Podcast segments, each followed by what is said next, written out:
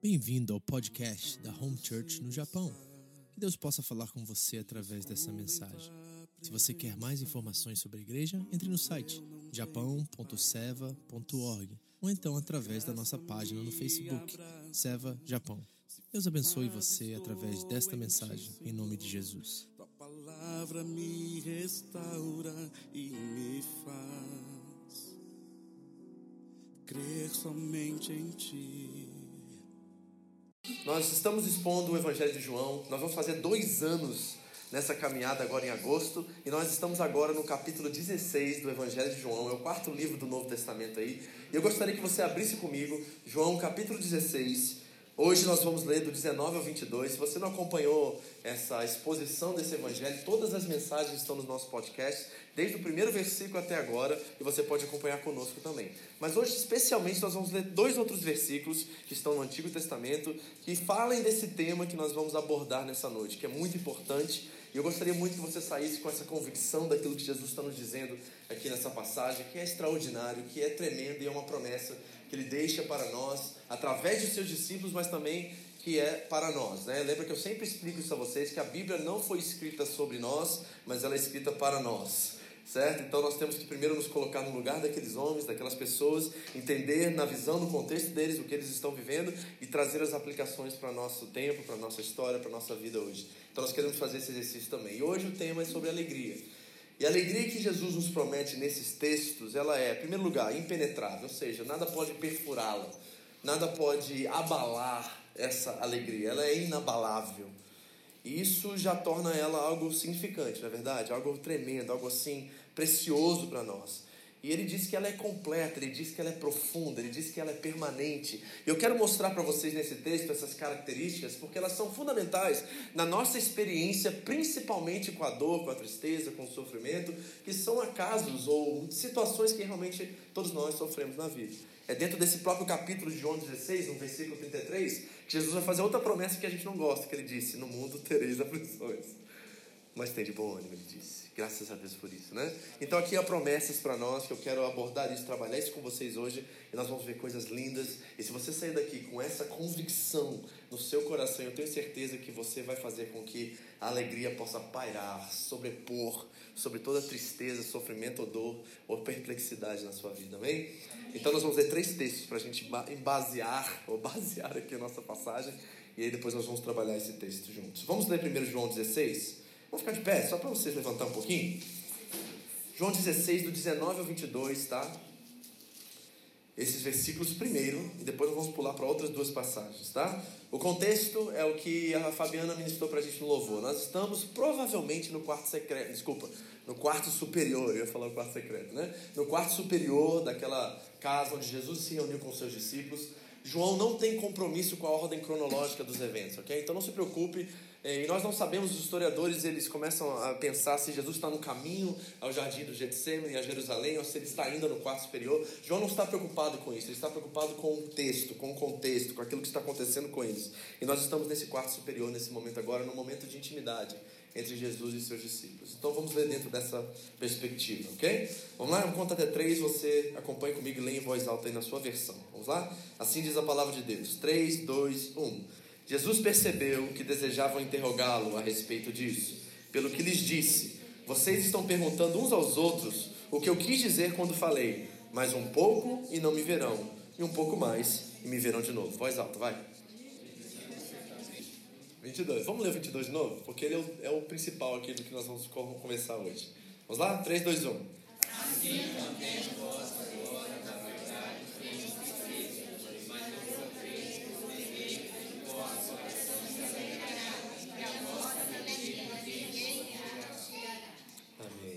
Deus? Vamos para outro texto agora? Salmos capítulo 30, ou Salmos 30, melhor dizendo. Versículo 5. Todo mundo conhece essa passagem, mas deixa eu contar para você o contexto. Os estudiosos vão dizer que Davi está celebrando a recuperação de uma grave doença. Salmos 30, versículo 5. Todo mundo já viu isso no para-choque de algum carro no Brasil, tá?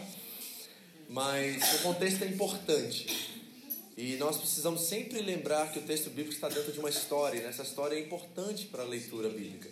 Então, os estudiosos vão dizer, vão repetir isso, que isso é muito importante, que Davi está celebrando, está cantando, louvando a Deus pela recuperação de uma doença, tá? Então é importante dentro desse contexto a gente avaliar isso. Então vamos ao versículo 5 do, do Salmo 30. Vamos lá, vamos ler juntos? 3, 2, 1. Pois a sua ira só dura um instante, mas o seu favor dura a vida toda. Vamos lá?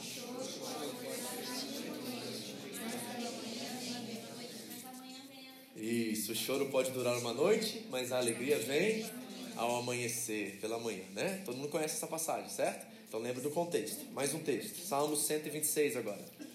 Versículos 5 e 6, tudo dentro desse mesmo contexto, falando sobre essa relação entre tristeza, dor, sofrimento e alegria. Salmo 126, versículos 5 a 6. Qual é o contexto agora, pastor? O contexto é o povo está voltando do cativeiro babilônico após 70 anos de escravidão. E eles estão super felizes, estão voltando para sua terra, estão assim como aqueles que sonham, diz o texto, né? Todo mundo também já ouviu essa passagem, já leu essa passagem. Eles estão cantando júbilos a Deus pela libertação. Vamos aos versículos 5 e 6. Vamos lá? 3, 2, 1. Aqueles que semeiam com lágrimas, chorando enquanto lança a semente, trazendo seus feitos. Amém? Pode sentar, muito obrigado.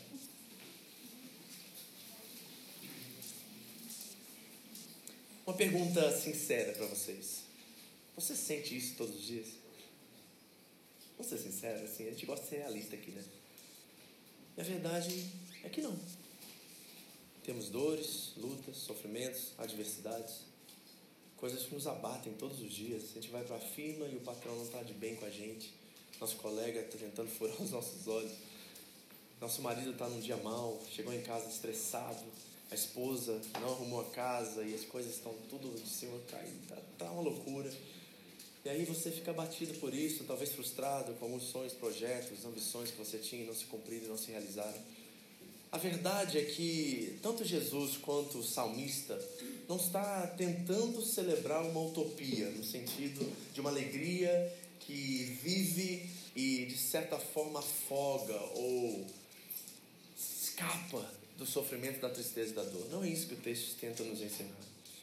O texto está nos trazendo uma verdade que ela é tão sobre-humana, no sentido assim de sobrenatural, que ela consegue pairar. Eu vou usar essa palavra, pairar, ou se sobrepor, sobre toda tristeza, sofrimento e luta que nós temos na nossa vida.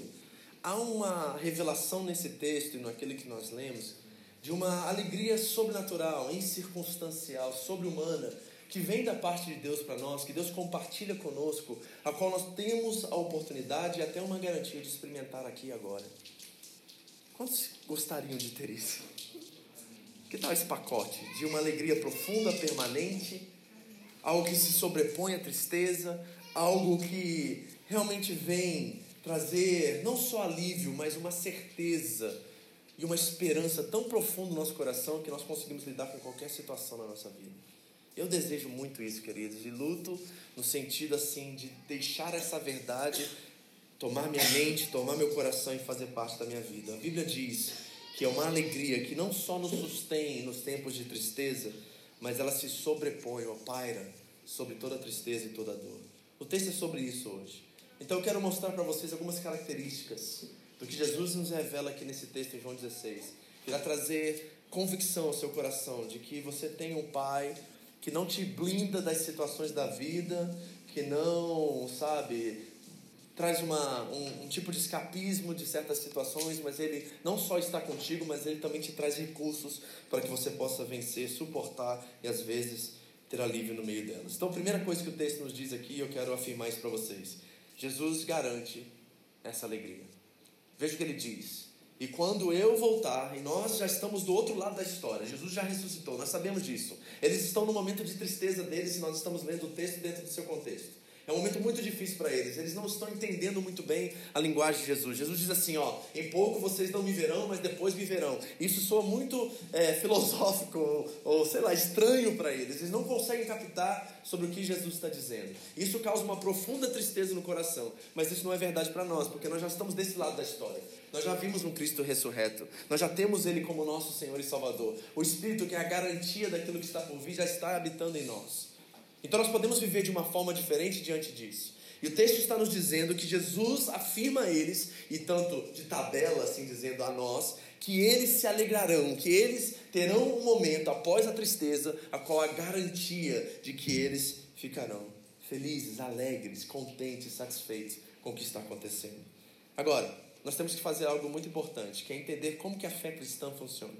A fé cristã não é um adotar ou se submeter a um código de regras e leis a qual nós vivemos é, baseado no medo, baseado em tantas outras coisas, mas a fé cristã se revela através de um relacionamento com um Deus vivo, uma pessoa real e viva que não só está em nós, mas está indo através de nós, está entre nós como comunidade, é um Deus presente, ele é Emmanuel, Deus conosco, amém? Todos nós afirmamos isso, não é verdade? Então a fé cristã revela um Deus vivo.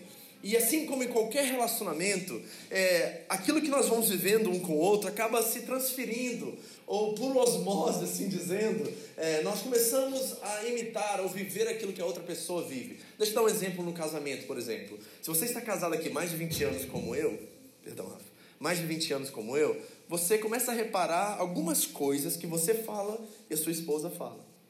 Tem alguns trejeitos, algumas manias, algumas frases, algumas expressões que começam a aparecer muito parecidas uma com a outra. Eu vejo isso muito na, casa, na, na, na vida dos meus pais, no casamento dos meus pais. Meus pais estão casados há 50 anos, certo? E tem coisas que meu pai diz que minha mãe diz exatamente, da mesma forma, do mesmo jeito, com os mesmos gestos. Eu não sei se isso é verdade, mas quanto mais a gente vive junto, mais a gente começa a se parecer e mais essa questão espiritual de sermos um se torna uma realidade. Você tem essa experiência também? Com seus avós, talvez, que estão vivos ainda, né? Os velhinhos vão ficar bem velhinhos, eles vão ficar ficando parecidos, até, até fisicamente, até começam a se parecer de certa forma. Mas sabe o que é interessante nos relacionamentos? É que nós não só atraímos as coisas boas, mas, por exemplo, a gente pega vírus do outro também, não pega? Quando um fica doente em casa, acaba que o outro acaba ficando doente, né? Olha aí. Pois é. Né? Orem por mim, tá, gente? A pastora não vê que ela está muito doente, tá? Então ela ficou em casa. Então orem para mim para não pegar esse negócio também. Mas há uma grande probabilidade, por causa do convívio, de eu pegar o vírus que ela pega, de eu pegar o vírus que as crianças pegam, porque nós estamos juntos o tempo todo no mesmo ambiente. Agora, será que isso é verdade com Deus também?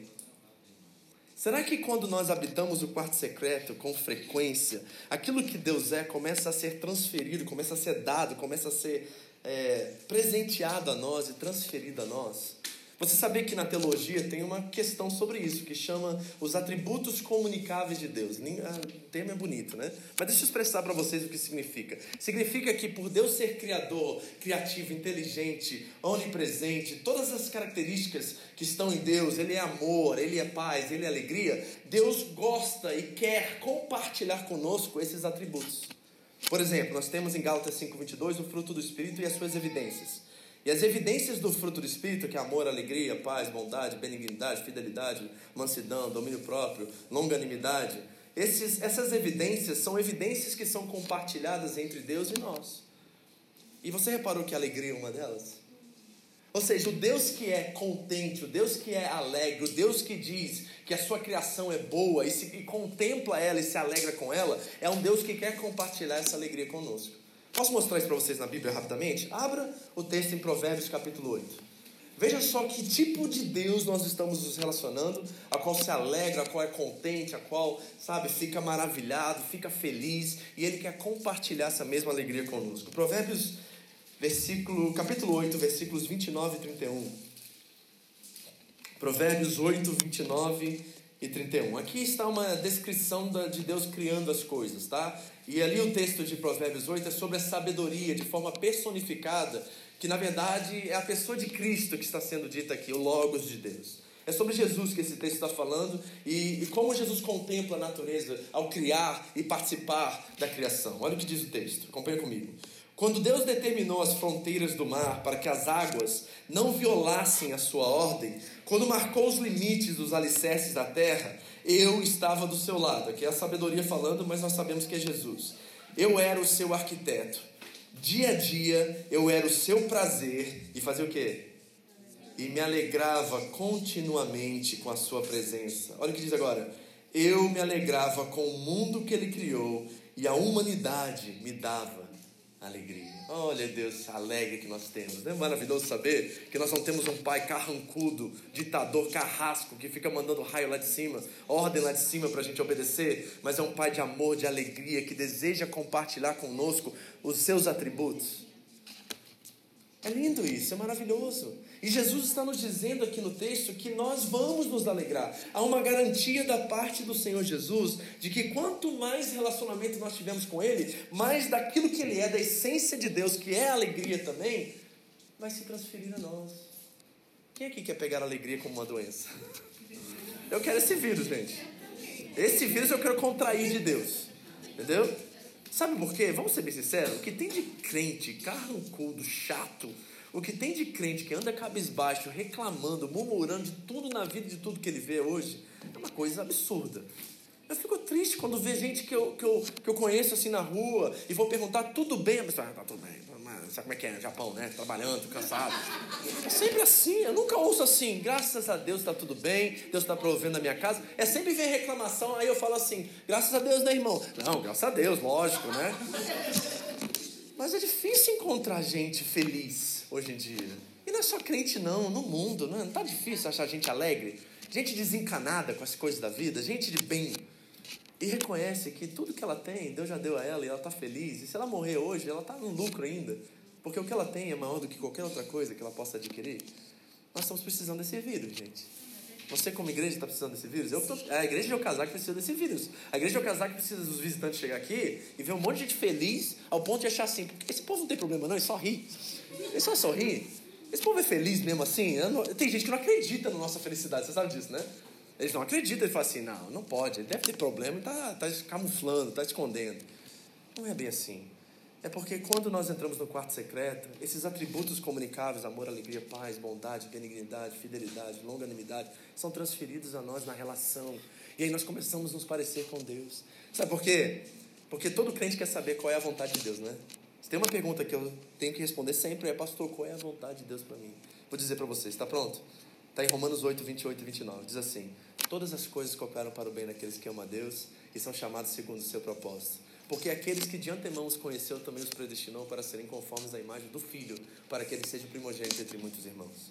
Então está aí a propósito de Deus para você, de fazer parecidinho com Jesus. E sabe quem Jesus é? Uma pessoa alegre. Não é verdade não é? Jesus não era alegre? Qual é o primeiro milagre de Jesus? Onde que é?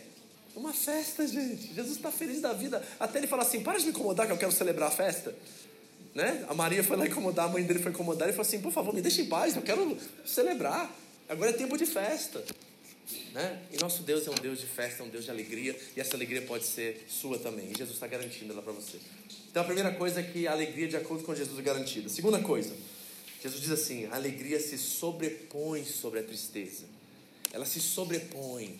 Pensa assim na tristeza, na dor, no sofrimento como um mar. E você está lá afundando, e de repente você começa a perder fôlego, e você quer subir a superfície, e ao passar da superfície, de repente você se encontra com alegria. Você se encontra com suporte, você encontra com força, você encontra com um recurso a qual é necessário para que você possa sobreviver àquela situação.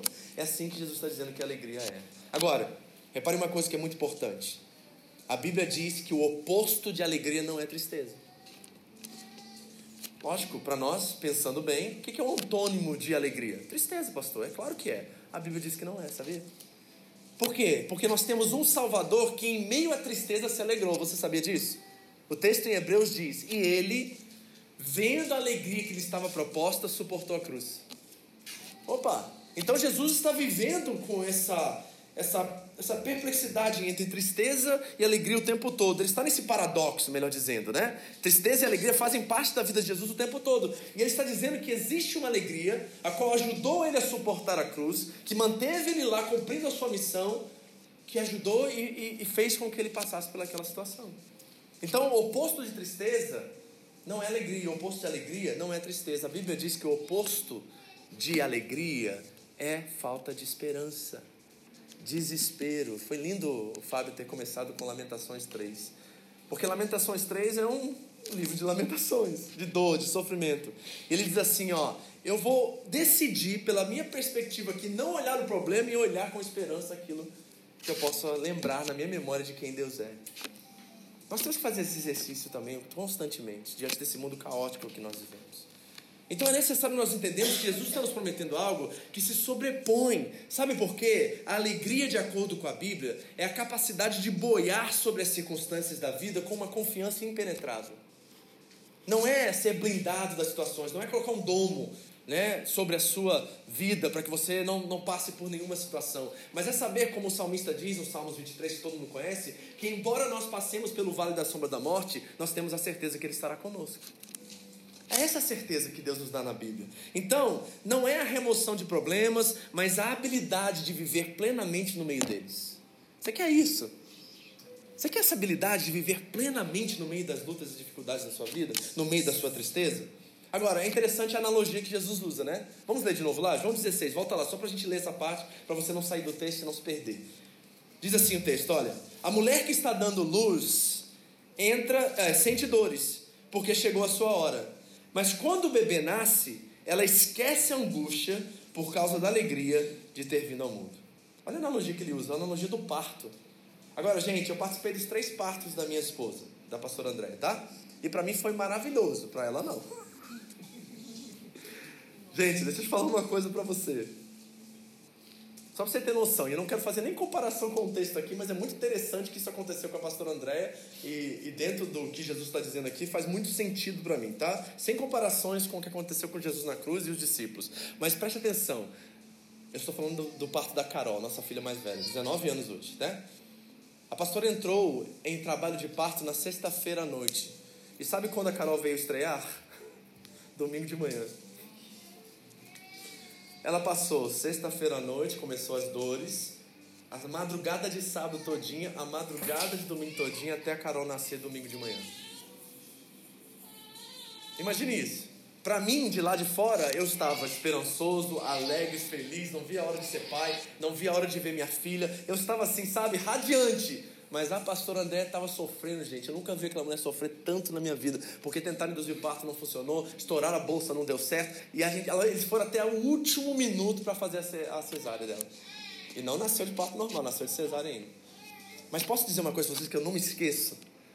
Diante de toda aquela dor, de todo aquele sofrimento, eu lembro da hora que eles pegaram a Carol, enrolaram um negócio e trouxeram a Carol, porque ela já estava meio anestesiada, meio mal, botaram ela do lado aqui só para dar uma olhada na Carol. E eu lembro, aquela, aquela feição de dor, de sofrimento, virou e viu a Carol e de repente o sorriso se abriu.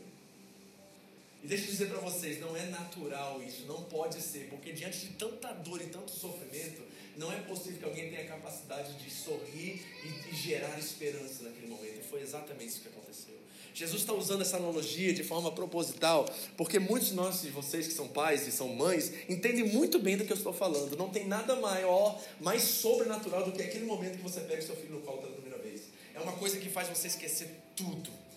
Não é verdade? E Jesus está dizendo exatamente a esses homens: olha, a angústia, a tristeza, a dor que vocês vão passar, de sexta-feira à noite, quando eu for crucificado, e o sábado o dia inteiro, quando eu estiver, entre aspas, morto, vai ser uma angústia e uma tristeza terrível para vocês. Mas espere um pouco, porque a alegria vai nascer na manhã. A alegria vai nascer na manhã. Então Jesus está nos prometendo, queridos, uma alegria que está sobre a tristeza. Ela vive sobre a tristeza, ela está sobre a tristeza. E a questão é, já que eu já disse a vocês que eu não reconheço isso na igreja dos nossos dias e nem nos nossos irmãos, nós precisamos entender qual é a nossa motivação em relação a Jesus. Porque se nós não estamos recebendo algo que ele nos deu como garantia, é porque tem algo errado com o nosso conceito acerca dele. Você pegou isso? Porque isso é muito importante para mim. Deixa eu repetir isso aqui porque eu quero que você entenda. Se nós não estamos vivendo essa alegria incircunstancial, sobrenatural na nossa vida agora, apesar dos nossos problemas, pode ser que nós temos um conceito errado acerca de Jesus. E por isso nós não estamos participando dos seus atributos comunicáveis como a alegria, a paz e o amor. Por que, que tem crente carrancudo? Porque ele não experimentou essa alegria que está sobre a tristeza, sobre a dor e o sofrimento. E por que isso? E eu fiz uma constatação. E eu tenho três coisas aqui que eu identifico hoje que talvez sejam necessárias à nossa avaliação para que nós possamos ser sinceros diante da nossa busca de Deus. Por exemplo, eu vejo que muitos dentro da igreja querem um Jesus anestesista. Como assim, pastor? É, aquele Jesus que tem um problema, ele vai lá, dá uma anestesia e você finge que não está funcionando, não está acontecendo, e você bota debaixo do, do tapete e você deixa rolar e vai e toca a vida. A gente quer um Jesus assim que vem dar, sabe, no meio da nossa luta e tribulação, não resolver com responsabilidade os nossos problemas, mas nos dar uma anestesia para a gente, sabe, continuar, mesmo assim, sem resolver, sem enfrentar, sem nada. Muitos de nós queremos esse Jesus. Outros queremos um Jesus economista que resolve nossos problemas financeiros. E tudo bem, é lógico que Jesus resolve, se nós adotarmos princípios espirituais, princípios na palavra, ele vai dar um jeito na nossa vida financeira, mas ele não é um economista. Outra coisa, eu vejo Jesus, né, lembrando até da massa aqui, de um juiz da vara familiar. A gente quer um Jesus que resolva o nosso casamento, dá um jeito na nossa mulher, dá um jeito no nosso marido. E embora Jesus faz isso e dá um jeito mesmo, essa não é a função principal dele. E a razão pelo qual eu penso que nós não experimentamos essa alegria que ele está anunciando no texto é porque nós não o temos ainda como Senhor e como Salvador.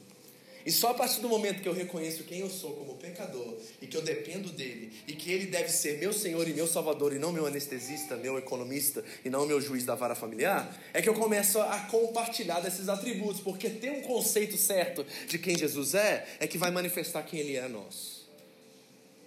Nós precisamos rever nossos conceitos acerca de Jesus. Será que ele é realmente esse Senhor e Salvador? E sabe o que é a evidência de uma genuína conversão? É a humildade, queridos. É só quando a humildade toma efeito em nossas vidas é que nós reconhecemos que Ele é Deus e nós não somos nada. E enquanto nós não tivemos essa experiência de profunda tristeza e profunda alegria, nós não tivemos ainda a experiência do convencimento, porque eu detesto a palavra conversão. Não gosto, vocês sabem disso. Pastor, fulano se converteu? Talvez, talvez não. Conversão para mim é mudança de religião. Ou seja, você era católico romano, agora você está na igreja e se converteu. Então você adotou princípios, estratégias, estilos de vidas novas.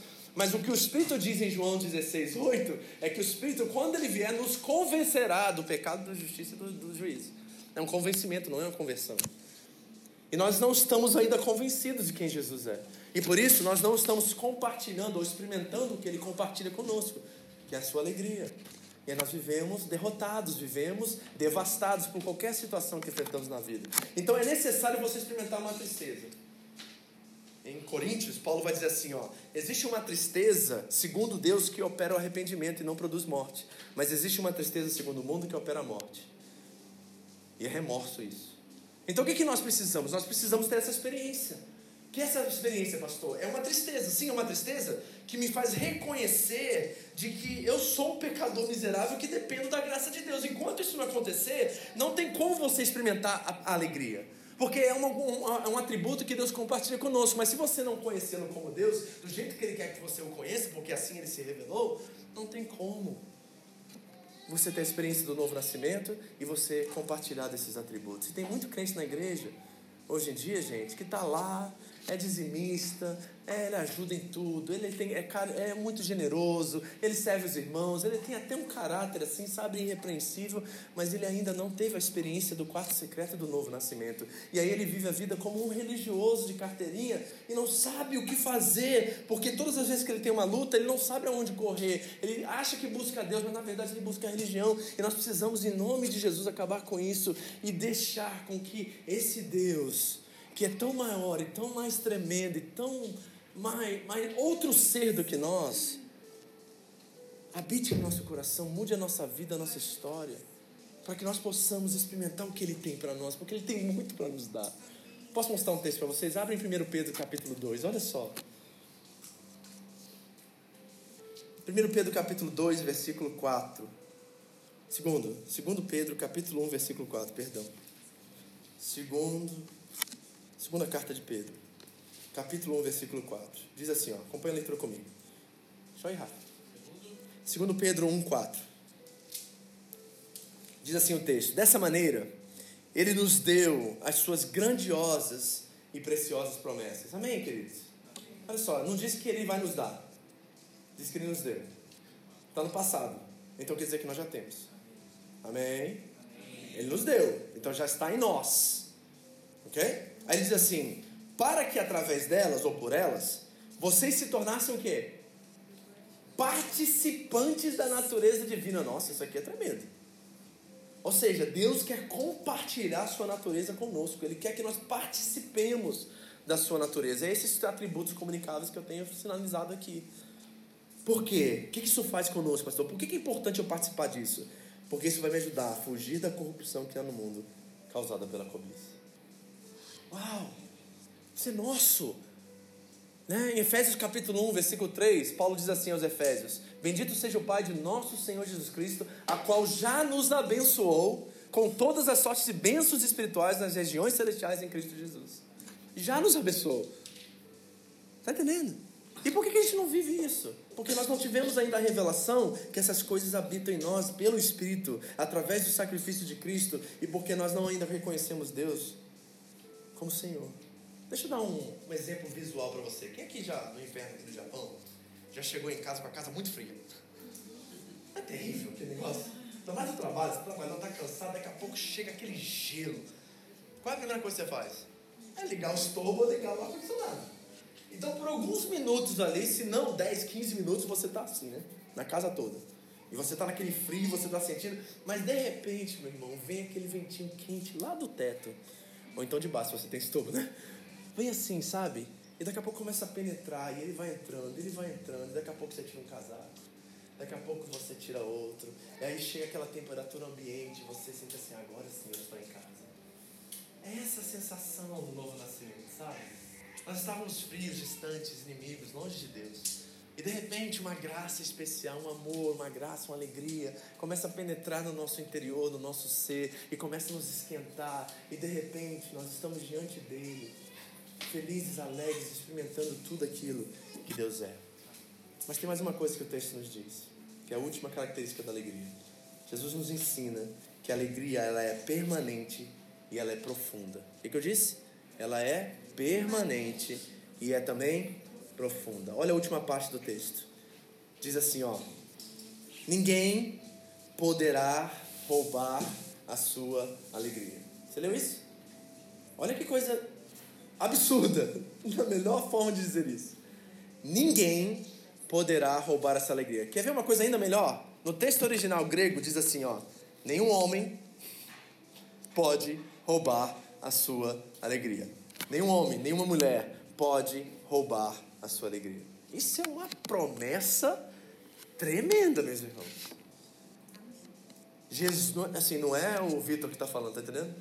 Não é o apóstolo fulano, ciclano, não é o pastor ciclano. É Jesus dizendo para você que quando eu ressuscitar, a alegria de vocês vai vir. E quando ela vier dessa vez, ninguém poderá roubá-la de vocês. Isso é demais. Isso é tremendo demais. A pergunta é: da onde você está extraindo ela? Sabe por quê? Porque nós temos ídolos temporários.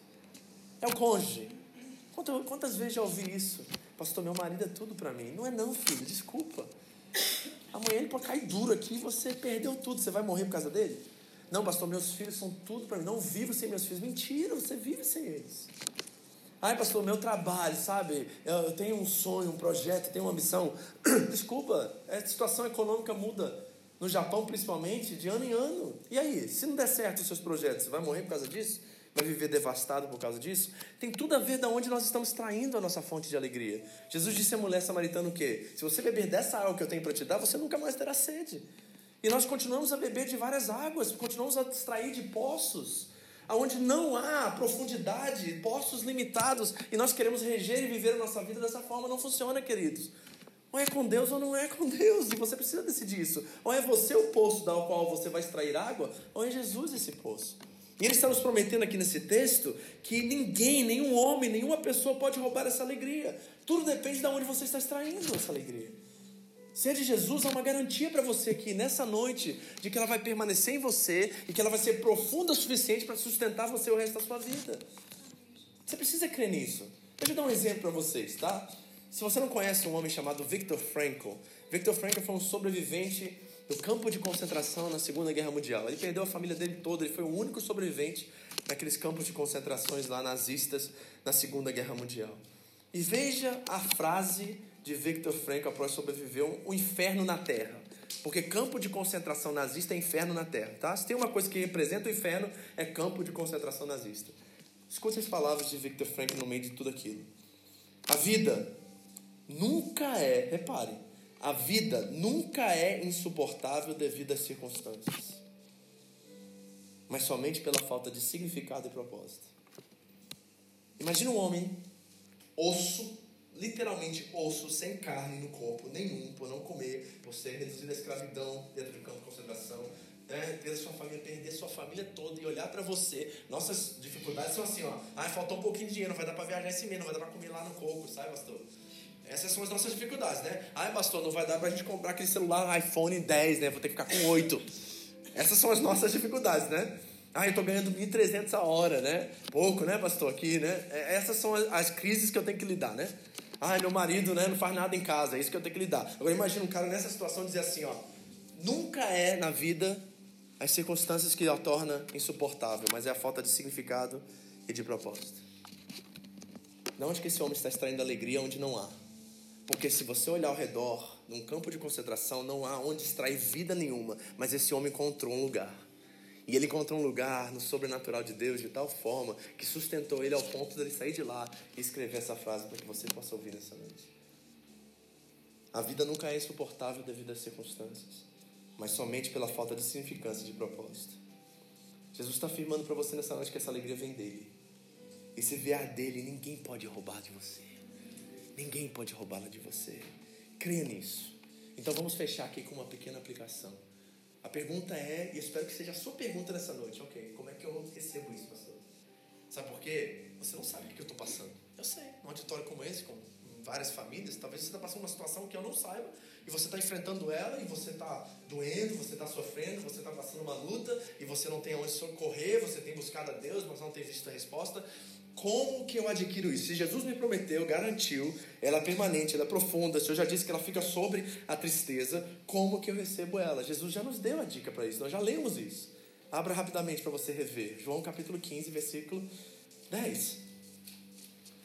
João, Jesus já nos deu a resposta a essa pergunta, como adquiri-la. Repare, eu sei que você não vai gostar da resposta, mas ela é necessária. João capítulo 15, versículo 10, ele diz assim, ó, acompanhe comigo a leitura. Se vocês obedecerem aos meus mandamentos, permanecerão no meu amor. E assim como eu tenho obedecido os mandamentos do meu Pai, e eu permaneço no amor dele.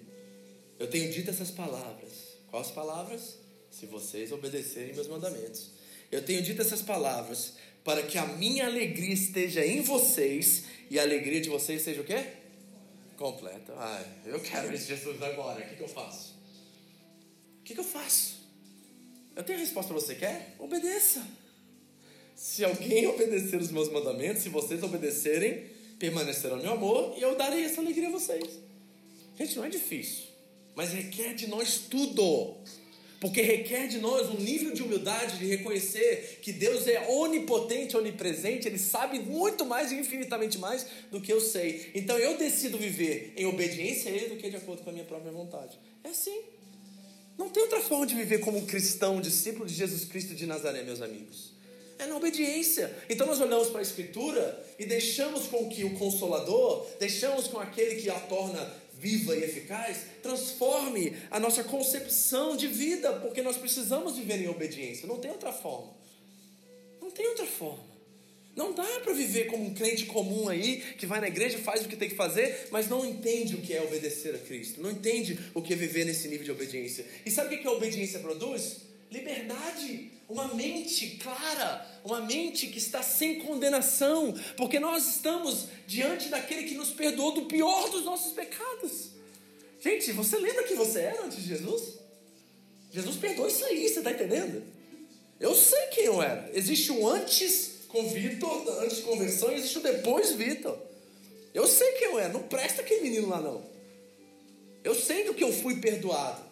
E quanto mais eu reconheço o quanto eu fui perdoado, mais esse amor me liberta e me traz uma consciência livre, sem condenação, a qual eu posso me submeter à palavra dele, reconhecendo em humildade que ele é melhor do que eu, ele é mais do que eu, ele sabe infinitamente mais do que eu. E aí, sabe o que Deus faz com isso? Quando nós vivemos nesse nível de compromisso, ele, nos, ele começa a compartilhar quem Ele é conosco. E nossa vida se torna leve, sem peso. Nós não ficamos mais preocupados com o dia de amanhã, com falta de dinheiro, com problemas relacionais do casamento, etc. Porque agora nós somos dele. E ele é nosso. Eu sou do meu amado e meu amado é meu. Temos que cantar isso, temos que dizer isso. E a obediência produz isso. Lembra de uma mulher que enxugou os pés de Jesus? E começou, como todo mundo começou a criticá-la, dizer assim, como é que ela pode fazer um negócio desse? Ela é uma mulher, como é que ela trata um homem, um judeu dessa forma? E repare as palavras de Jesus para ela em Lucas capítulo 7, ele diz assim, ó, portanto eu digo, os muitos pecados dela foram perdoados, porque ela amou muito, mas aquele quem pouco foi perdoado, pouco ama. O amor liberta. O amor de Cristo em obediência, em submissão, ele liberta. Nós vivemos numa mente, uma, uma, uma consciência livre, sem condenação. E nós obedecemos em reconhecimento de quem Ele é, de quem nós somos. Jesus disse que a primeira coisa é a obediência, a primeira chave para viver essa alegria completa. Ele está prometendo alegria completa, gente. Isso é demais para mim. Sabe uma coisa? Eu tenho experimentado isso, é muito bom, sabe? Quando alguém chega com um problema para você, você se compadece, você até chora, você fica triste, fica preocupado, mas tem uma coisa lá no fundinho assim que diz assim, ó, vai tudo ficar bem, sabe? Vitor, aprende com isso também, porque é mais uma oportunidade de você crescer. Tem uma voz lá no interior que mantém-me, sabe, sustenido, mantém-me firme, mantém-me convicto que essa situação também vai ser revertida. E que Deus vai usar isso para a glória dele de alguma forma na minha vida. Mas não é só obediência, não, existe também relacionamento. Porque o texto lá em João 16, ele diz assim, ó, mas quando eu voltar, eu os verei outra vez. Imagina você estar tá ouvindo isso de Jesus, né? Mais um pouco não me verão, um pouco mais me verão. Jesus, o senhor está parecendo um filósofo aqui entre nós, não estamos entendendo nada. Essa linguagem não, não faz sentido para gente. Aí Jesus diz assim, ó, mas quando eu voltar e vocês me verem outra vez, essa alegria que eu prometi a vocês, não só vão vir de forma temporária agora, mas vão permanecer em vocês. Ela vai ser completa em vocês. Ela vai ajudar vocês. E você sabe muito bem o que aconteceu com esses homens depois da sua experiência com o Espírito Santo, né? Os covardes se tornaram heróis. Você sabe disso, né? Tinha alguma coisa a mais nele que não era humana, neles, que transformou eles de covardes em mártires. E ninguém pode dizer que tem um aspecto humano nisso aí, porque não pode ser. Como é que um homem medroso, covarde, que nega Jesus três vezes, é crucificado de cabeça para baixo para honrar Deus? Não tem. Tem que ser alguma coisa espiritual nisso. Esses homens enfrentaram isso, e sabe por quê? O relacionamento com eles, com Deus, pelo Espírito, depois daquele tempo lá em Pentecostes, se tornou tão profundo que eles foram atingidos pelo vírus. Eles pegaram o vírus. Entendeu? Eles pegaram o vírus, porque depois daquela experiência em Pentecostes, eles não foram mais os mesmos. E Jesus está nos prometendo aqui, para a gente fechar, que Ele nos verá outra vez. E nós vamos ser atingidos pelos atributos de Deus mas para ser atingidos pelos atributos de Deus, nós temos que estar perto dele. O que significa, pastor? Seja simples: oração, conversar com seu pai, ter relacionamento com ele. Sabe o que o Billy Graham disse? O Billy Graham deu uma direção para a igreja. Disse assim: ó, dobre os seus joelhos e ore até que você e Deus sejam amigos íntimos. Dobre os seus joelhos e ore até que você e Deus sejam amigos íntimos. É nesse lugar que a gente atrai esse vírus. É nesse lugar que a alegria, o amor, a paz, a bondade, a benignidade, a fidelidade, a longanimidade se torna realidade em nós e através de nós. E essa alegria se manifesta e nos sustenta no meio das nossas dificuldades. Se o oposto de alegria é desespero, é falta de esperança, então é só no quarto secreto que nós vamos desvendar esses tesouros. É no relacionamento tete a tete com Deus. É de falar com Ele, de conversar com Ele porque se Jesus suportou a cruz pela alegria que lhe estava proposta, em Hebreus 2 diz isso.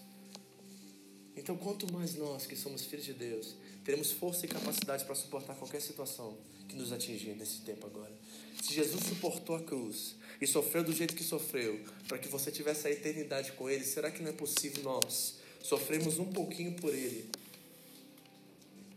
para que possamos experimentar com Ele a maior de todas as alegrias?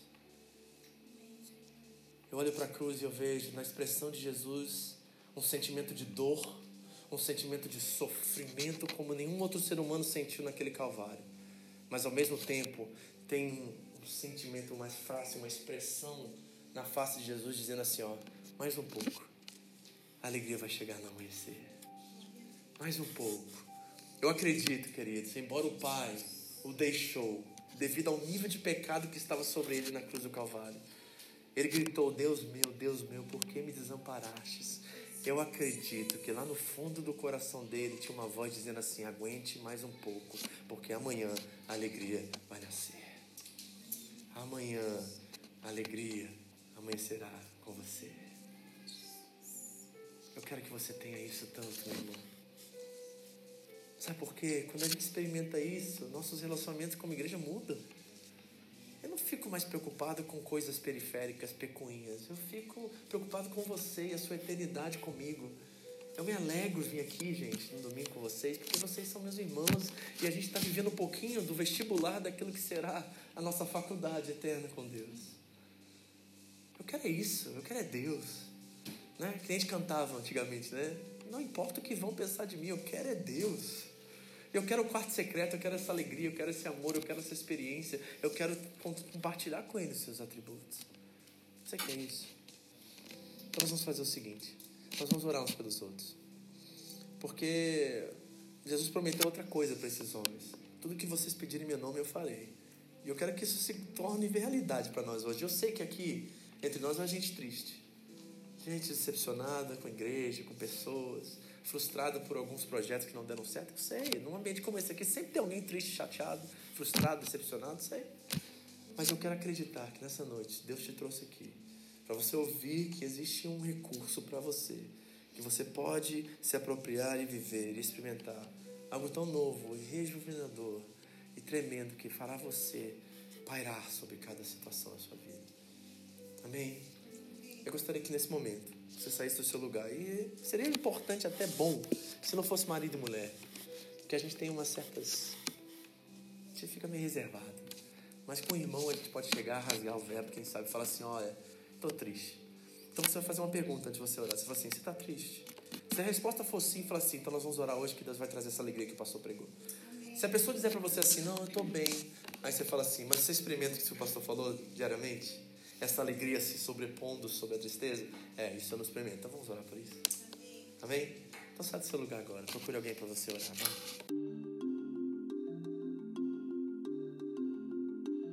Essa foi mais uma mensagem da Home International Church no Japão. Para mais informações sobre a igreja, entre no site japão.seva.org ou na nossa página no Facebook, Seva Japão, ou através do iTunes Podcast Seva Japão Mensagens. Deus abençoe você e a sua família, em nome de Jesus.